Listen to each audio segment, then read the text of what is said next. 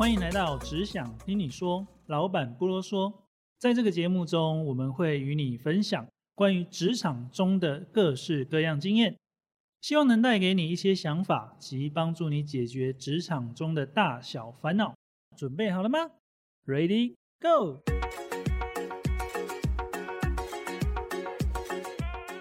嗨，大家好，我是伟安。今天这一集呢，主要是要跟大家聊聊新鲜人在找工作的各种彷徨跟 OS。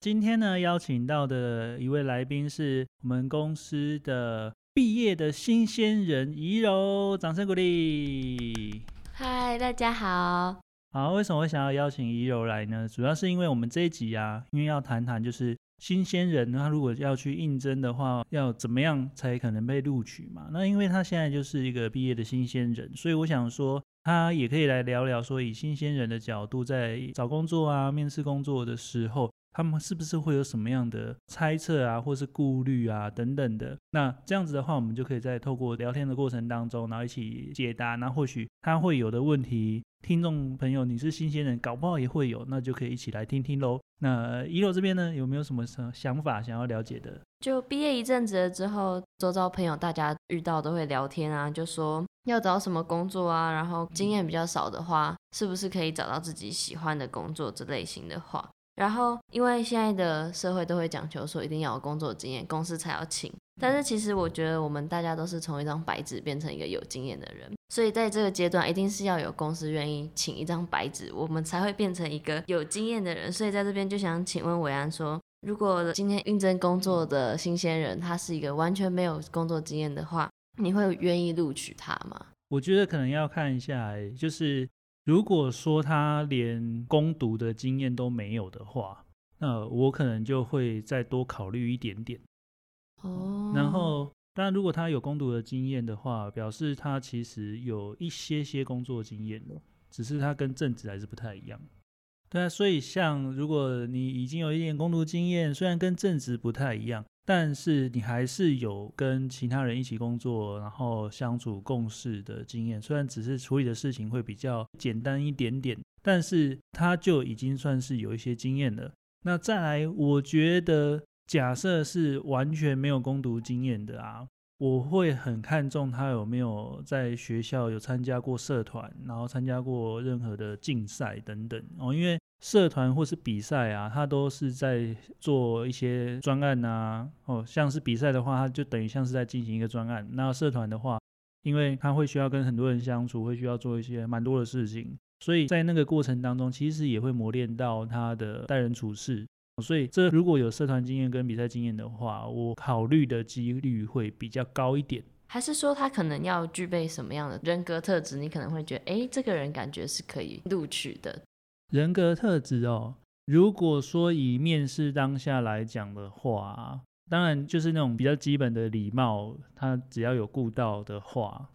不要那种很夸张的，是一点礼貌都不懂，然后讲话没大没小啊。之后我就会再从问话的过程当中去了解他的一些特质跟状况，比如说我可能会问他说。哎，那你在过去社团的相处当中，你有没有遇过什么样比较困难的事情，或者是哎，你觉得最有成就感的是什么？那从他的这样子的回答过程当中，去了解到说他可能是一个什么样的人。如果他是一个遇到困难的时候，他还是会想办法去解决。然后或者是说他蛮清楚说他做什么样的事情是会有成就感的，然后是会对于自己想要做的事情他蛮清楚的，然后对自己擅长的事情也清楚的话，那我觉得这样子，即便他是个新鲜人，那录用他的话，他在把事情做好这一件事上面，应该也是会蛮有机会的啊。如果说你在问他社团经验啊，或者比赛经验，然后他都不清楚。然后自己想做什么不清楚，自己擅长什么都不清楚，这样子的话，那我就会怀疑，那他进来的话，那他能够把事情做得好吗？哦，所以对于自己能够做到哪些事情清不清楚，然后遇到困难的时候会不会想办法去解决，这我觉得，即便是新鲜人，你具备有这样子的特质，我都觉得是有录取的机会的。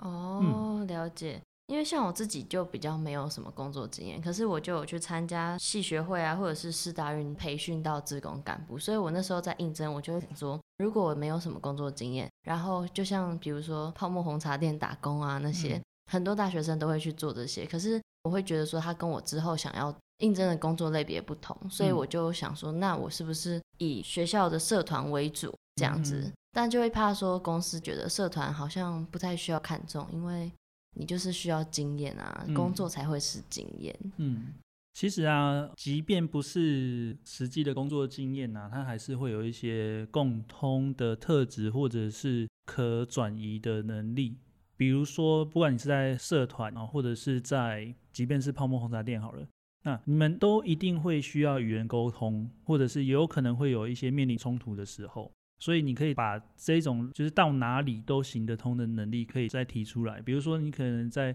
社团里面啊，那因为我们有办过一些活动，或者是有办过一些比赛，那在那个过程当中，其实我有掌握到一些工作事情安排的顺序的能力。我清楚知道说哪些事情应该要先处理，哪些事情可以延后处理。那我该怎么样去分配人力哦，让每个人有办法在把他的工作做好，然后在时限以内。可以交付成果，可以让我们的展览顺利，可以让我们的活动顺利等等。像这种，它不属于某一项的专业能力，可是它是属于你在哪一个场合、哪一个工作当中可能都会需要的沟通能力啦，啊，问题解决能力啦，然后像刚刚讲的，也许是安排工作顺序啦、轻重缓急啦，这种比较属于到哪里都可以用的能力。这些如果你有办法讲得出来。那面试官也会觉得说，哦，其实你是很能够去了解你到底具备什么，而且你是有在过去这些经验当中有认真的去学习，有认真的去执行这些东西，你才有具备这样能力。但当然，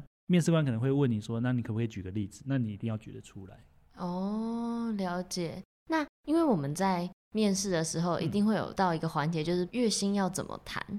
那因为我们如果说我们是职场新鲜人嘛，都没有什么经验，他会不会就是哦，那你就是二十四 K，因为你没有任何工作经验哦。这个我觉得有一些部分需要做一些确认，比如说第一个还是要确认，就是应征的这个工作职务到底是什么。然后如果它是很简单，然后基本上任何人都有办法做，那可能来学个一两天他就有办法做的，那他的薪资条件自然就不会太好。对，那因为大部分的新鲜人他可能。普遍比较没有特别的专长，所以他可能能够做到的工作本来就有限，所以一开始的起薪当然都会比较低。但是有一些状况是比较例外的，比如说以工程师来讲好了，工程师他可能毕业或者是他在在学的时候，他也许就已经其实把写程式这件事情学得很好了。那大部分的工程师一开始的起薪大概都会是在三万以上，普遍大概会是在这样子。但是因为他这个技能本来就不是任何人都能够做得到的，相较之下属于比较稀缺的技能，那他的薪资条件自然就会比较好。再来就是在面试的时候，我们也会依照你回答的状况，然后跟你应对啊，或者是我们出了一些题目，然后看在这些题目的表现怎么样。如果表现是超出预期的状况的话，那有可能一开始的起薪就会再给你再高一点点。那还有一种状况是，比如说我最近刚好看到有个朋友在面试新鲜人，那个新鲜人他也是完全没有任何工作经验，可是他有非常多拿过奖的经验，他有非常多去参加营销的创意比赛，他有非常多拿过这样子奖项的经验。那他一开始给他的起薪就非常高。但这代表说他有拿过这些奖，代表他是受过这些奖项里面专业评审的认可，代表说他具有一定程度的能力，所以他一开始给他的起薪就会比较高。但是如果你就是没有特别的专业能力，然后又没有任何工作经验，那起薪低是很正常的。嗯，我朋友最近就进入某电子公司上班，他应征的职位是可能出口。所以就是要写一些英文文件之类的，然后他给他薪水是二十七还二十八 k，可是他最后告诉我说我只实领到差不多二十四 k，但是他每一天都在加班，但是他也不敢讲，就变成说最后拿到薪水发现天哪，我每天加班加的这么辛苦，然后结果他跟我说要扣什么保险啊，扣什么扣什么，扣一扣居然只领到也差不多二十四 k 左右这样子。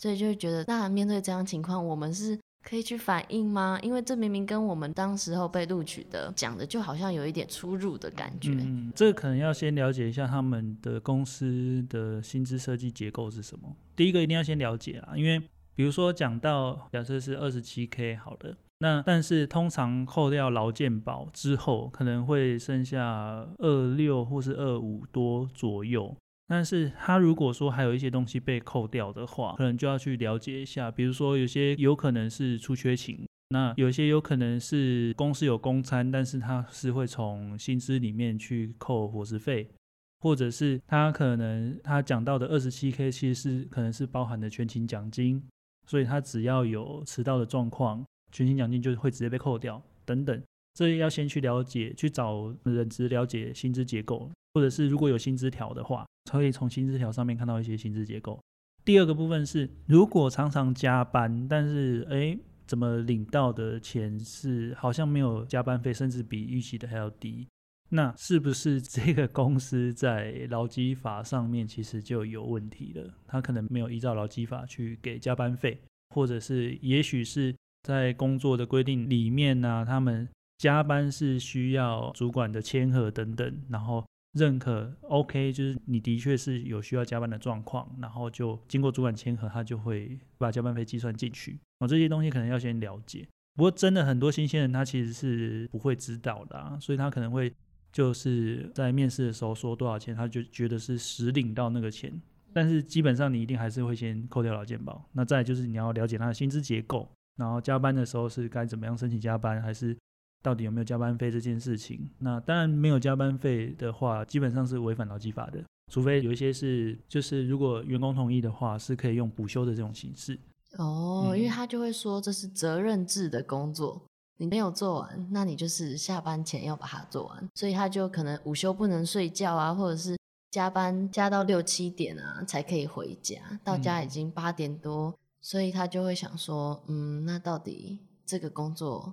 跟实际讲的好像有一点落差，那到底适不适合自己？这样，嗯我先讲就是责任制这件事情。其实责任制它在法规上面是有限定的条件的，所以他可以先去查一下，就是他的工作内容跟他的职务上